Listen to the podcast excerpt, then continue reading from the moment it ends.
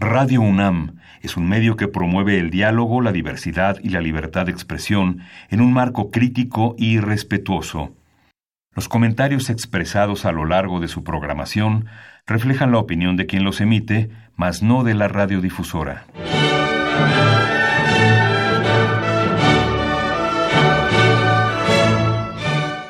Diálogo Jurídico. Derecho Cultura y Humanismo. Programa a cargo del maestro Eduardo Luis Fejer.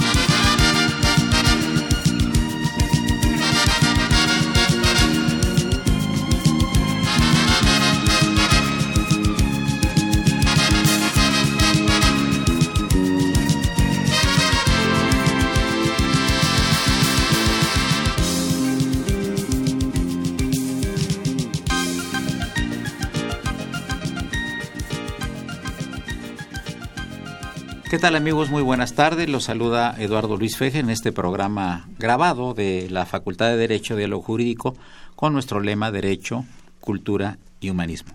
Dos invitados muy especiales. Eh, presento a Macarita Elizondo Casperín.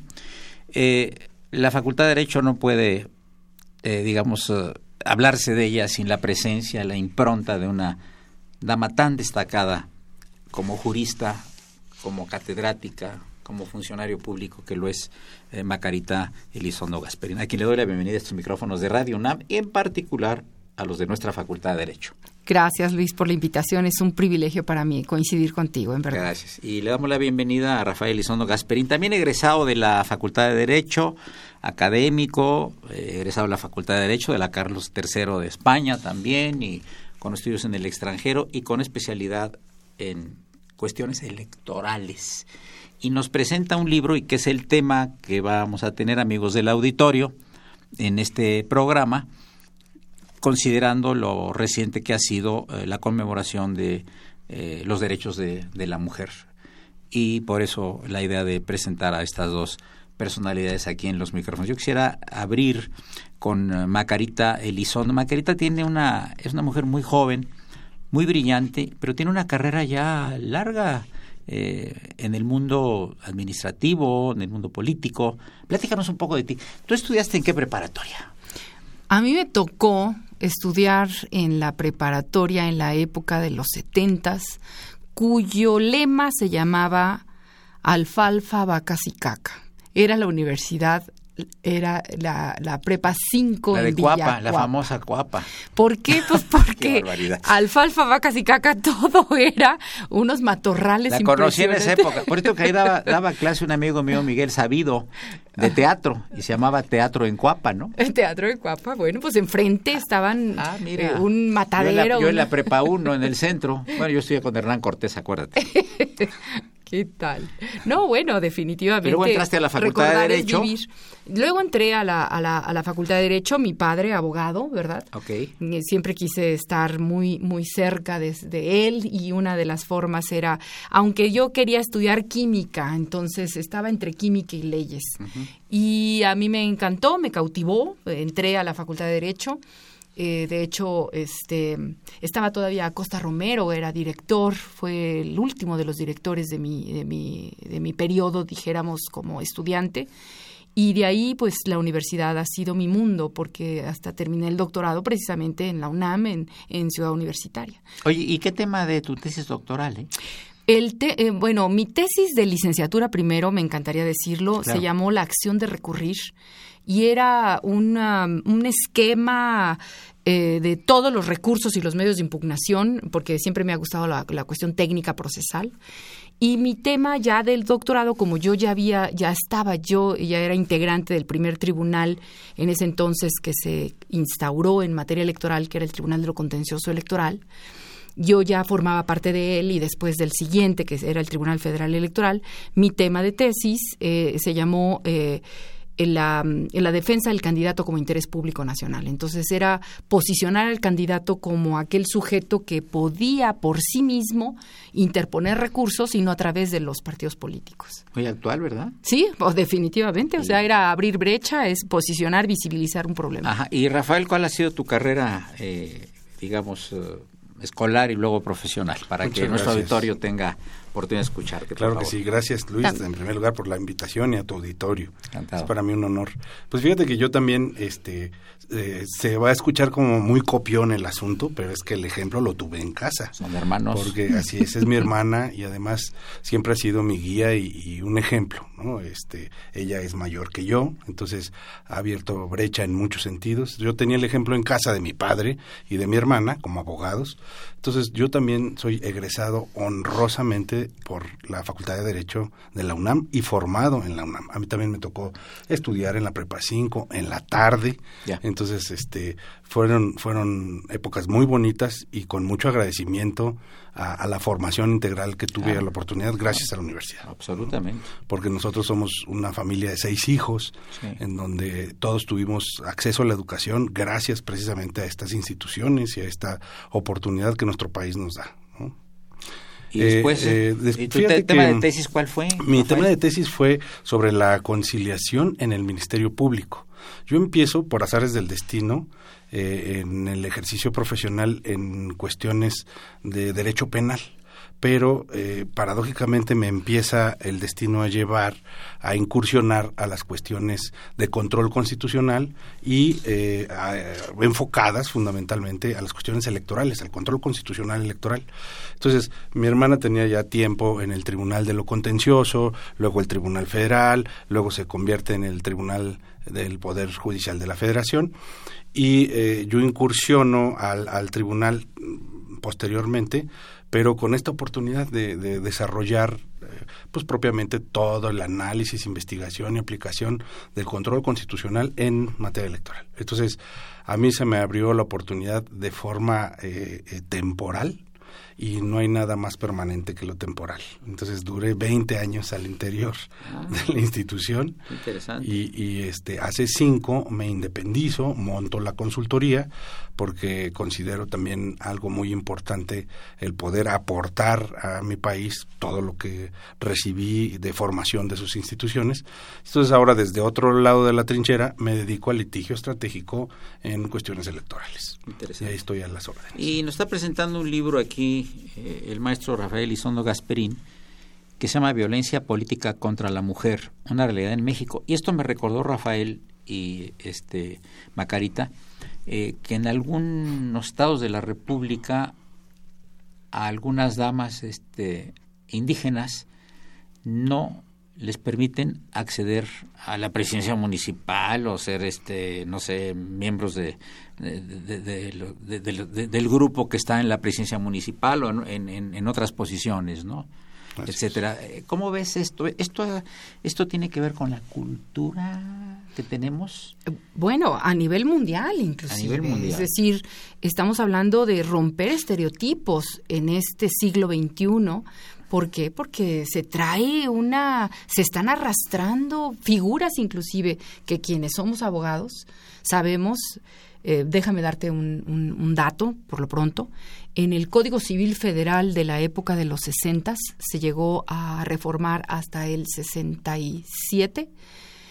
Eh, no miento, hasta, el, hasta la época de los 70 se reformó, pero se decía que la mujer debía, texto literal en el Código Civil Federal, la mujer debía vivir al lado de su marido y el que tenía que subvenir todos los, los gastos de la casa era el hombre y la mujer no podía trabajar si no era con el consentimiento expreso y dado en, ante notario público por parte del marido para que ella pudiera inclusive incursionar en materia de comercio. Entonces, a mí me tocó inclusive estudiar en la Facultad de Derecho eh, con una ley de amparo en donde el artículo quinto en ese entonces establecía que el, juicio de amparo no podía ser interpuesto por las mujeres, tenía que ser a través de su representante legal. Entonces, imagínate romper con todos esos estereotipos para llegar hoy día a, a, aplaudir, por lo pronto, lo que y aquí Rafa nos contará más de ello, de la acción afirmativa que tiene el Instituto Nacional Electoral hoy, a partir de, dada hace unos meses, en donde ya le está diciendo a los partidos políticos que tratándose de mujeres indígenas, ellos tienen que establecer cierta, cierta, este, eh, eh, prioridad, digamos, participación en la postulación de las mujeres indígenas. Fíjate, Rafael, que esto me recuerda, ahorita que te doy la palabra, me recuerda eh, también cuando no no dejaban entrar a las mujeres a la Real y Pontificia Universidad de México, entre ellas a Sor Juana que le pidió a la mamá que le permitiera vestirse de hombre para que pudiera entrar a las cátedras. y claro, esto es de muchas culturas. ¿eh? Creo que la cuestión de, del antifeminismo en el fondo debe ser una forma de defensa de los hombres porque sabemos fehacientemente que las mujeres indudablemente tienen más cerebro que los hombres. Así Por favor. Así es. ¿Estás de acuerdo conmigo? Estoy totalmente de acuerdo. Ella que no hable. Estoy totalmente de acuerdo. No, incluso, fíjate Luis, que em, es un problema mucho más serio de lo que se conoce y se, se incluso se percibe. No es exclusivo de los grupos indígenas.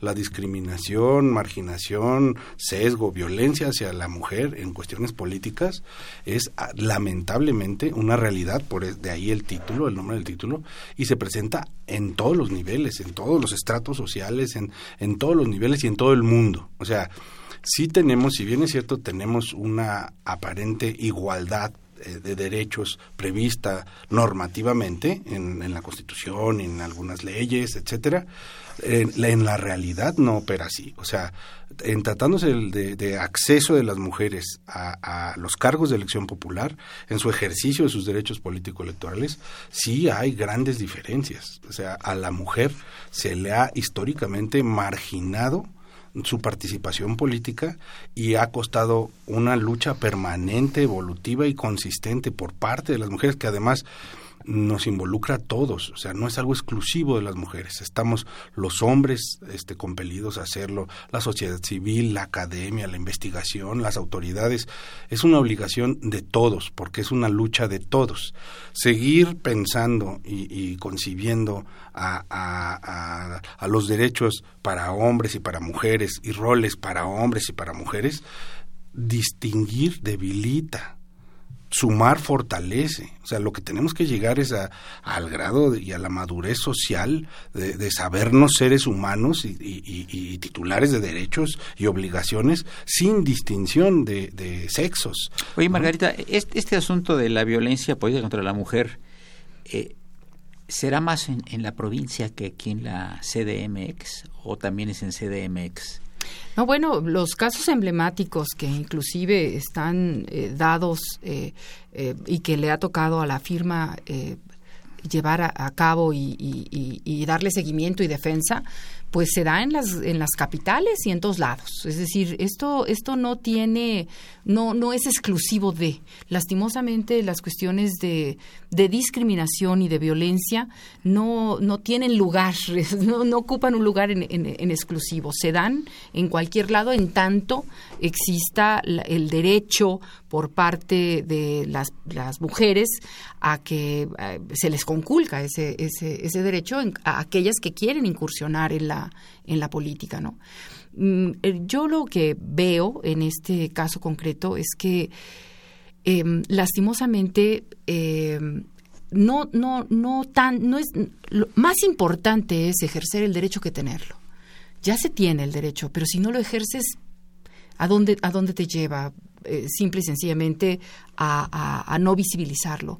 En cambio, quienes ya han logrado eh, la defensa de esos casos que son emblemáticos, han posicionado los temas para que se entienda eh, en este México que se dice el siglo XXI es el siglo de las mujeres, no porque no, haya, no hayamos tenido en el pasado, es porque nos estamos dando a conocer y es una, es una manera de defender los derechos. Así es que la respuesta concreta es en todos lados, en cualquier parte, en provincia, en las grandes ciudades, en, las, en la capital de la República.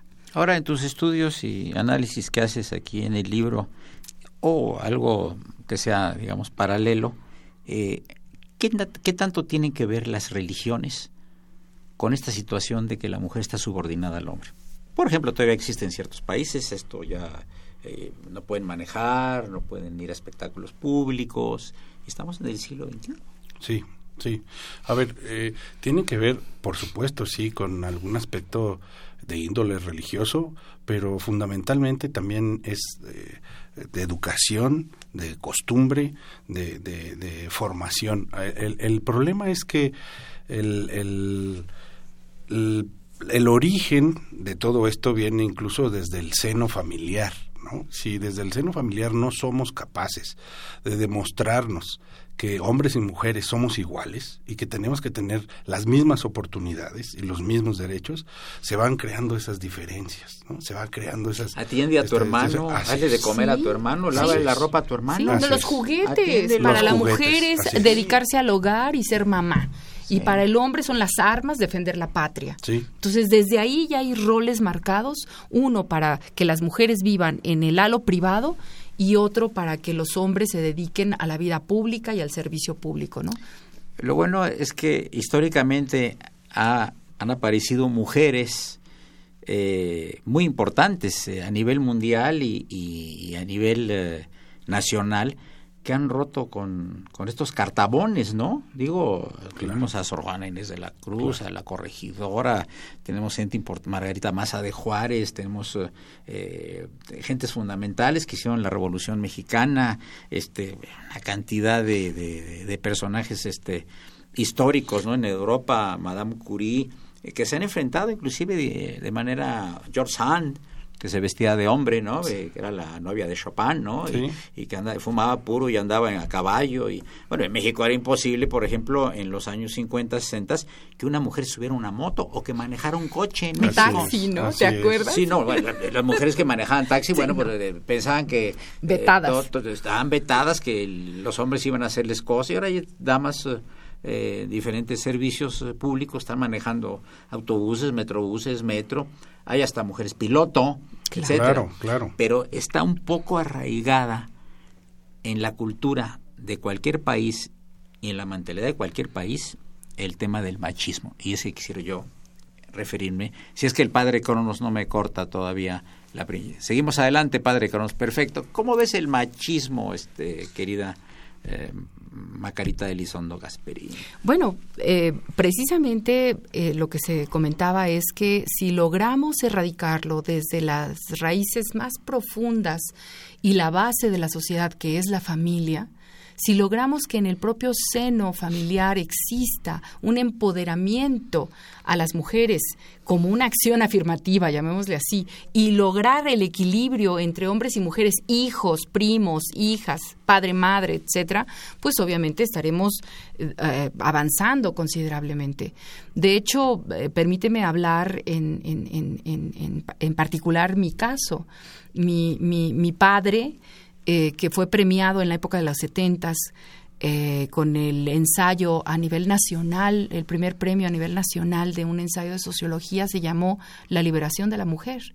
En la época de los setentas, 1974. un poquito de tu papá, por favor.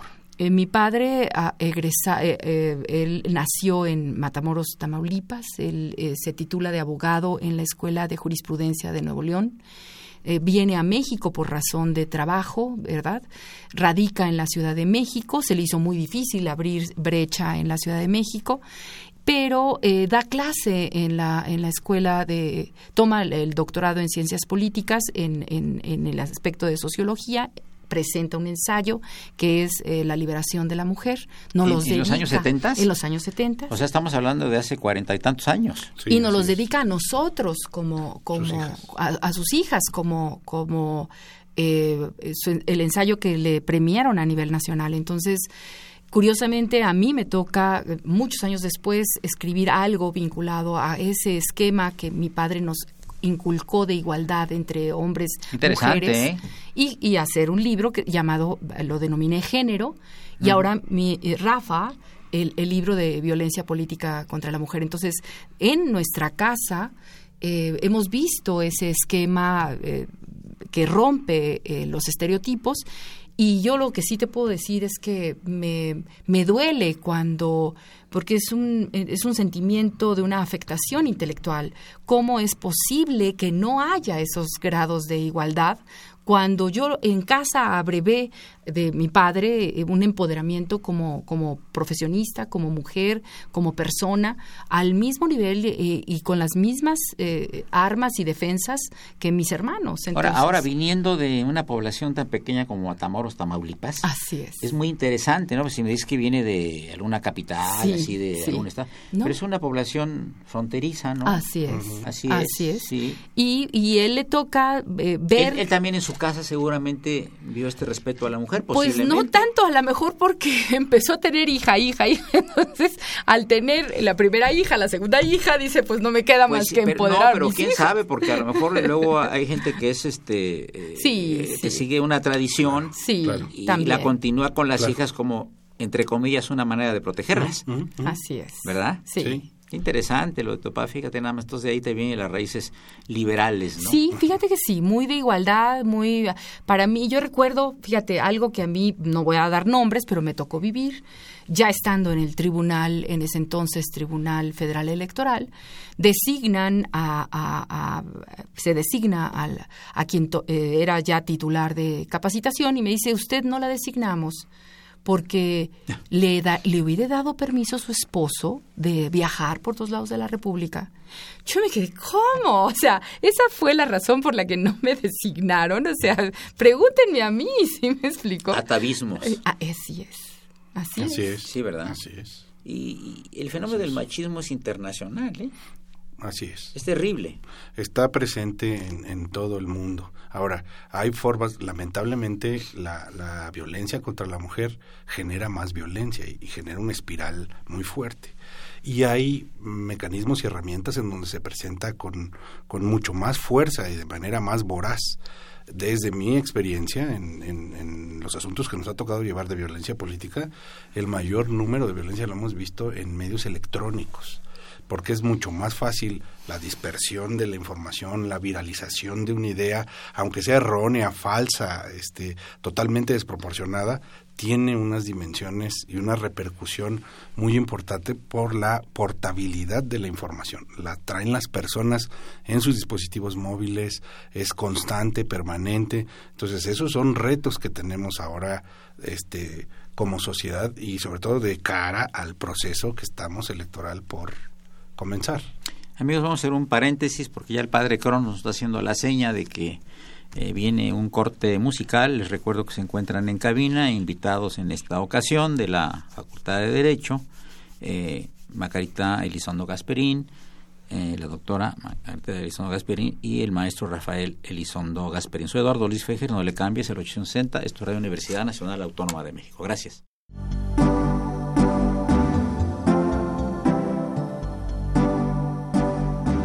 Está usted escuchando Diálogo Jurídico, Derecho, Cultura y Humanismo.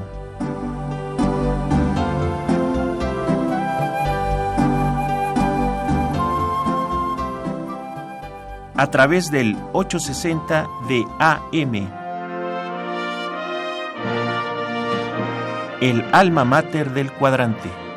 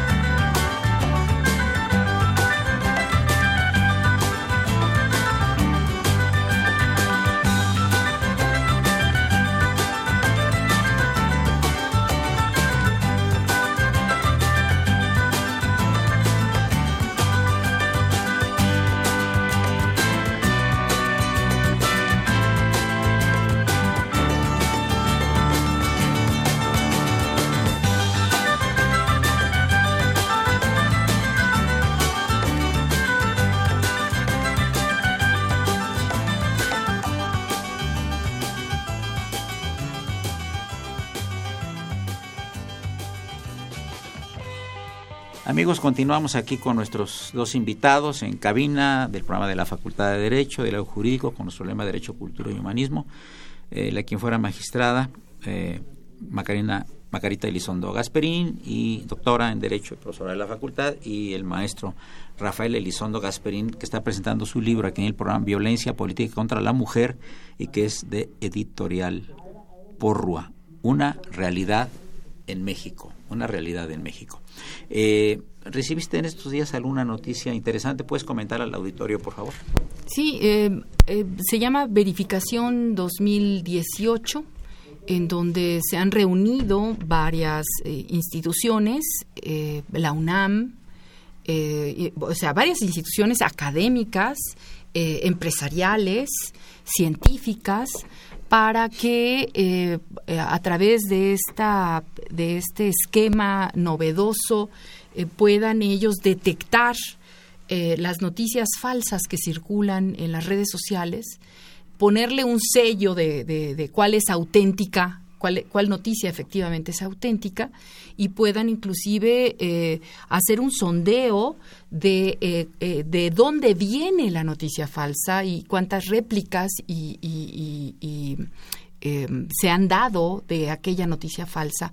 Me pareció verdaderamente brillante la, iniciativa y la puesta en marcha de esto que le denominan verificación 2018. Sí, es como luego los insultos a alguna religión, los insultos a algunas personas, y como están los, los medios eh, de este transmisión de estas cosas, pues no sabes quién lo originó, y entonces estás en estado de indefensión, te pueden insultar, te pueden exhibir de cosas que no son ciertas, que nunca ha pasado y que quizás nunca vayan a pasar, pero mientras ya te quemaron. Así es, así es. A nivel nacional e internacional. Rafael. Ahora, ahí sería muy interesante, yo también coincido en que este, celebro la implementación de esta herramienta y ojalá se tenga la visión para ampliar su espectro e incluir en esta herramienta las acciones de violencia política contra la mujer, porque eh, como lo comentábamos hace un momento, el mayor número se da en, en este, cuestiones electrónicas.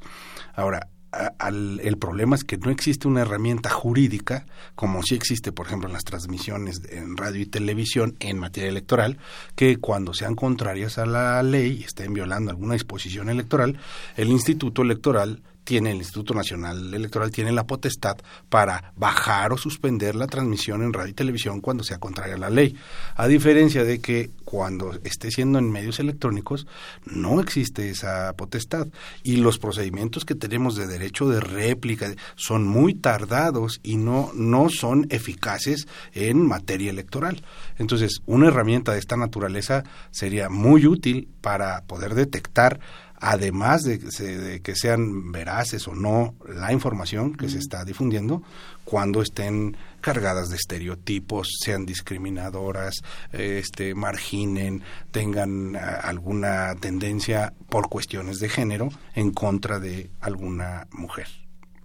Y, por ejemplo, yo no quisiera que dijeras nombres, pero eh, algunos casos de los que tú te hayas enterado de violencia política contra la mujer, en razón de este de género. Sí, cómo no. Por Eh, favor, por ejemplo, uno de los más emblemáticos Ni sexenios, ni nada. ¿sí? este, fue una candidata mujer a gobernadora de una entidad federativa que se presentó a la firma y no obstante ella tenía ya había enderezado su cadena impugnativa de forma tradicional a impugnar los resultados obtenidos en esa elección y pretendía la nulidad de la elección por lo que ella consideraba violaciones a Ella la resultó norma. electa. No, Ah, no, no. no resultó. Ella contendió. Ah, contendió. Así es. Entonces, eh, mm, acudió a nosotros porque había un sinnúmero de hechos que eran muy violentos, que eran totalmente misóginos, eh, cargados de estereotipos, de, de- de- de, este, con una tendencia, tuvo varios atentados, en fin, que la ponían en una situación de desventaja y no pudo competir en igualdad de condiciones por todos esos actos que sus contendientes que eran varones. Para ser candidata. Para ser candidata, para esa elección. Entonces ahí el reto para nosotros fue pues muy grande porque desde que la recibimos en la firma, el procesar precisamente el cambio de, de todos estos paradigmas y de, de percepciones y cómo le podíamos hacer para defender los derechos de una mujer si paradigmáticamente no está tipificado como delito, no había una norma expresa que regule la violencia política contra la mujer, no había jurisprudencia, solamente había la, la primera versión de un protocolo. Un protocolo que no era otra cosa más que la intención del Estado mexicano de salvaguardar y posicionar los derechos de la mujer, pero no vinculan, no podíamos ofrecerlo como prueba y exigir su aplicación porque no vincula. Entonces, eh, fue muy complejo, se presentó varios meses después de la jornada, cuando los tiempos en materia electoral son sumamente breves y expeditos, y eh, estuvi- estuvimos advirtiendo que se trataba de diversos actos y omisiones y tolerancia por distintas autoridades federales, estatales y municipales que efectivamente a ella la ponían en un estado de inequidad y de una competencia con mucha desventaja respecto de sus adversarios políticos. Entonces lo que hicimos fue como omisión, como un acto de tracto sucesivo que se actualiza permanentemente, plantearlo ante el Tribunal Electoral. En ese entonces, por ser una elección de gobernador, se surte la competencia a favor de la Sala Superior del Tribunal Electoral del Poder Judicial de la Federación. Entonces el planteamiento fue ese, fue decirle, Sala Superior, te venimos a pedir que estudies de manera relacionada, que acumules estas dos causas, toda la cadena impugnativa que va en, este, en contra de los resultados y esto que tiene que ver por violencia política, porque tienes que analizarlo contextualmente, no puedes hacerlo aislado porque serías parcial. Entonces, eh, no obstante, no se ganó la elección. El, eh, fue muy satisfactorio para nosotros ver porque ese asunto genera el precedente de donde sale la primer jurisprudencia en materia de violencia política contra la mujer, que es la 48.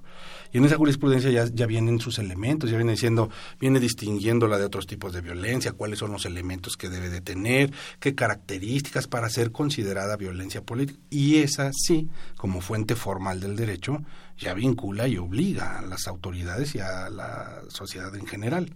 Entonces, para nosotros fue un ejercicio muy importante porque además en ese asunto se ordenó incluso a diversas autoridades federales, estatales y municipales rindieran informe, revisaran sus actuaciones, a ver si efectivamente estaban actuando con perspectiva de género. Eh, mm, este, se otorgaron medidas de protección, eh, se declaró víctima de violencia política. Entonces fue un ejercicio verdaderamente satisfactorio y paradigmático porque abrimos una puerta. Ahorita incluso ya hay otra jurisprudencia en materia de violencia política contra la mujer que va más allá de los efectos de la sentencia, va incluso relacionada con las medidas de protección. Entonces, eh, no obstante se ha abierto varias brechas, quedan todavía en el tintero eh, varios este, retos. Si me lo permites, me gustaría así muy brevemente eh, poder decir esos retos. ¿Cuáles son? En primer lugar, la necesidad imperiosa, urgente de una reforma eh, este, estructural, legal, que venga desde la Constitución, leyes, leyes de partidos, ley de medios, ley de sistemas, en donde se, se incluya la violencia política contra la mujer, cómo se puede dar durante el proceso, que tipifique un delito. Es imperiosa la necesidad. La- el segundo reto son los plazos y los términos. A ver, en materia electoral, los plazos y los términos yo considero están en contra totalmente y son inequitativos y desproporcionales. No pasarían un test de proporcionalidad del justiciable, de las justiciables. ¿Por qué? porque en materia electoral federal, por ejemplo, el más benevolente de los plazos son cuatro días, contados a partir del día siguiente en que te notifiquen. Para impugnar. O tres días o 48 horas para impugnar. Entonces, imagínate en, un proceso, por ejemplo, el que tenemos, de cara al proceso electoral histórico que tenemos, donde se renuevan más de 3.400 cargos, donde en el proceso electoral todos los días y horas son hábiles, donde existen figuras de notificación automática o notificación electrónica. O sea, todavía no sales del recinto cuando ya te está notificando y ya te está corriendo el plazo.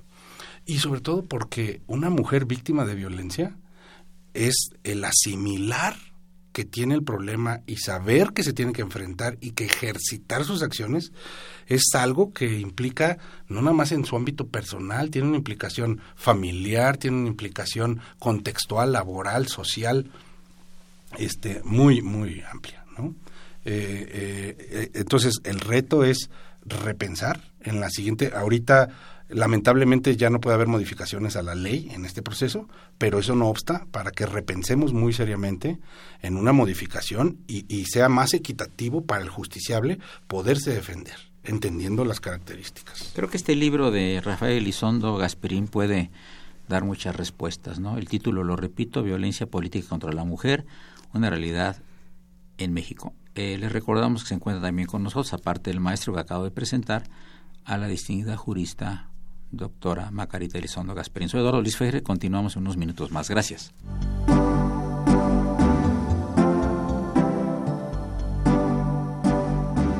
Está usted escuchando Diálogo Jurídico, Derecho, Cultura y Humanismo.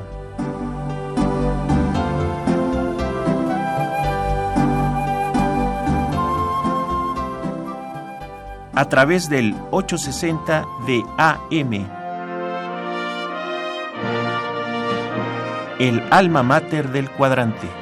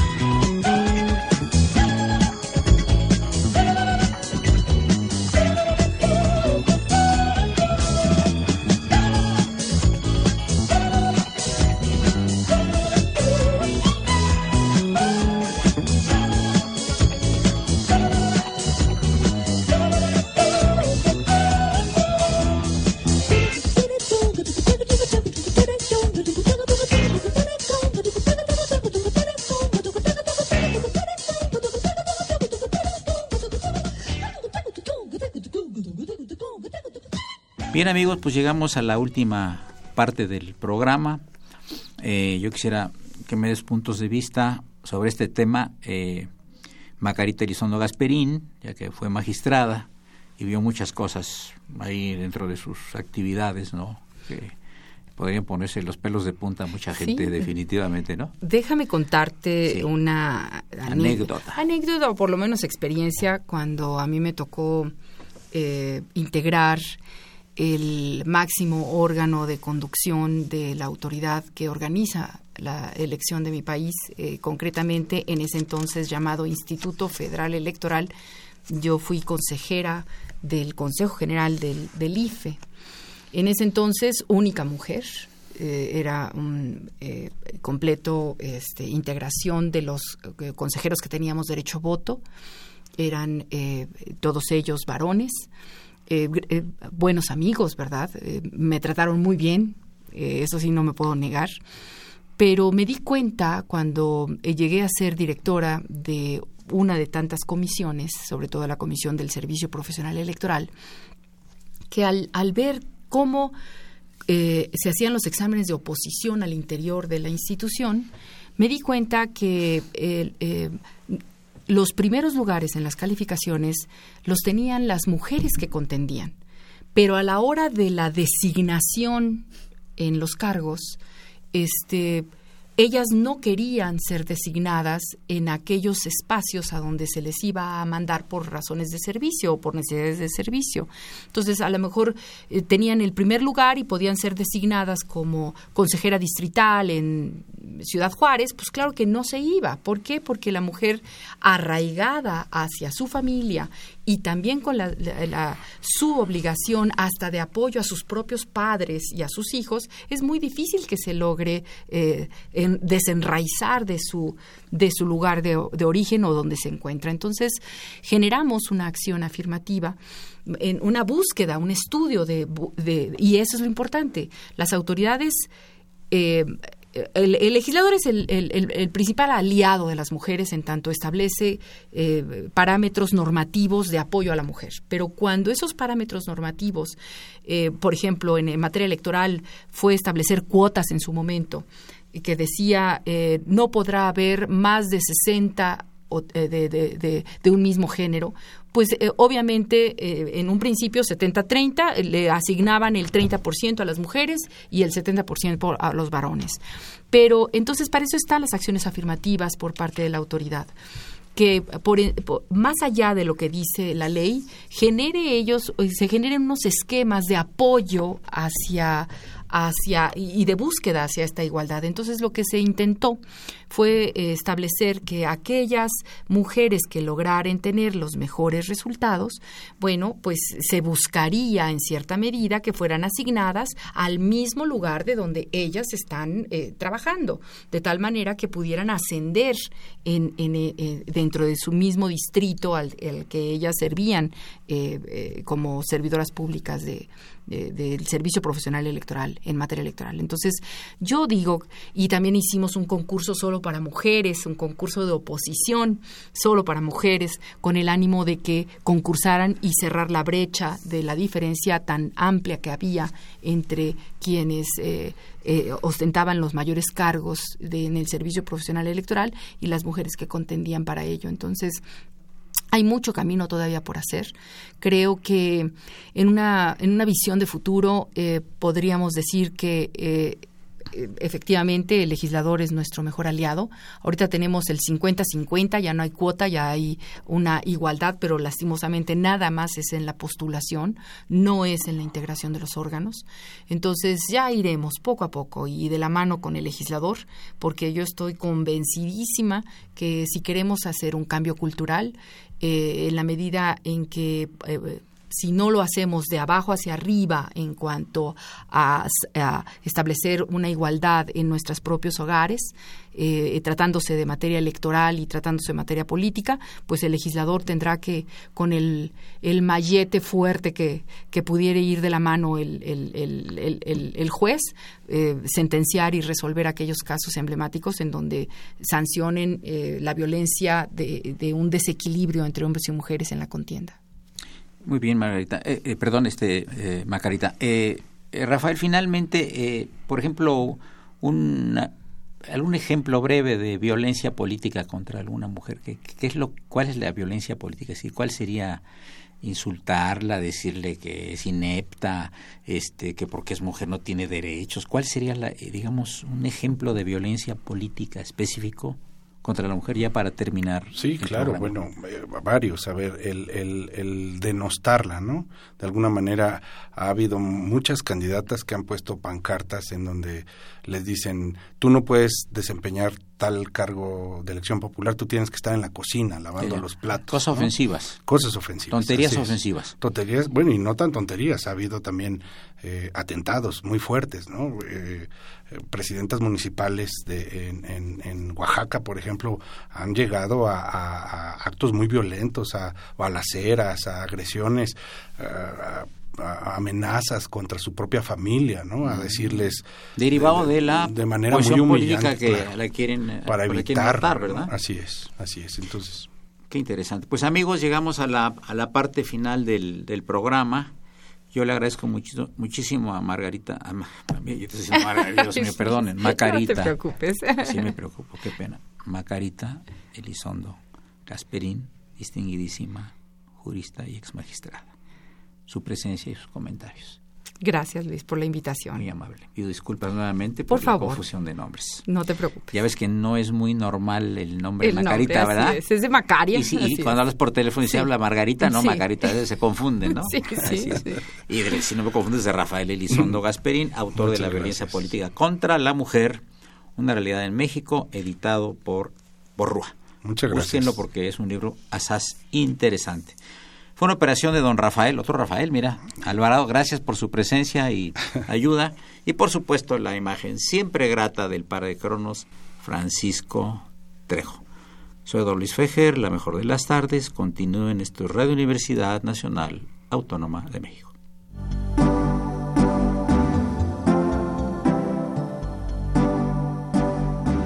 Está usted escuchando Diálogo Jurídico, Derecho, Cultura y Humanismo.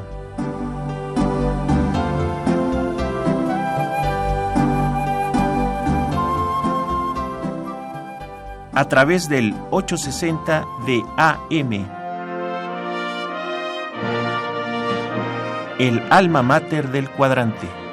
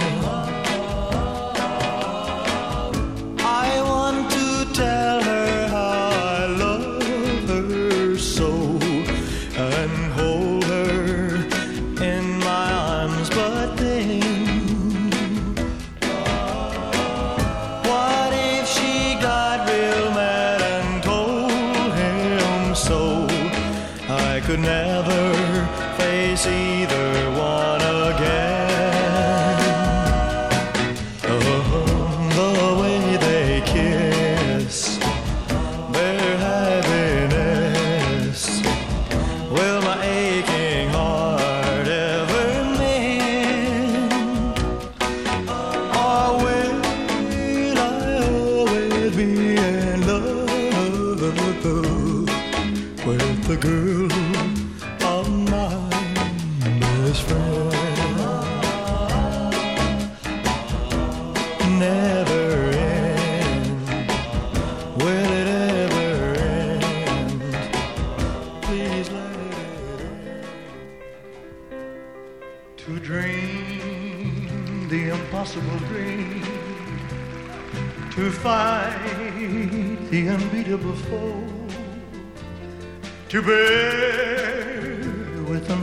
sorrow, to run where the brave dare not go to right the unrightable wrong to be better far than you are to try when your arms are too weary to reach the unreachable star. Oh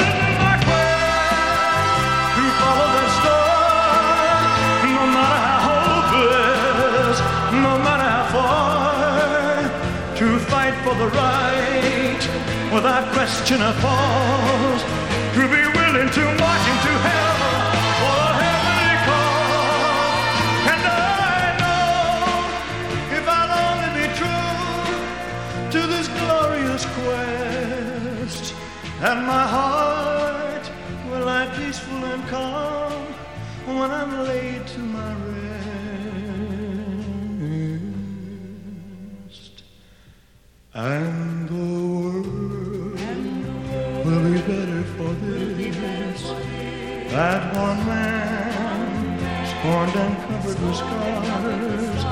still strove with his last ounce of courage to reach the unreachable star, and the world will be better for this.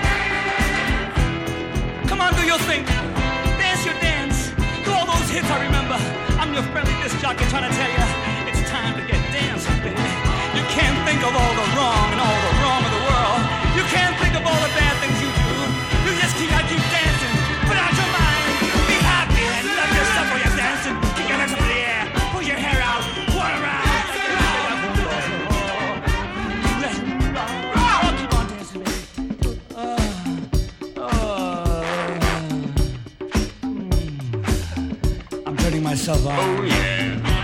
And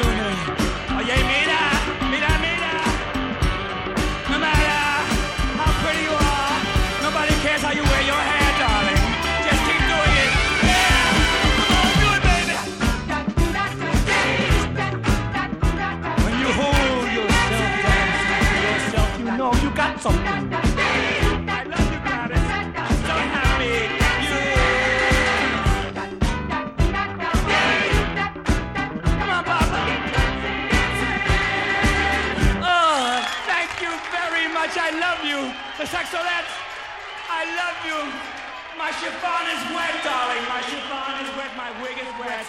I am tired. I can't. I am blasted from all this. I'm overwhelmed.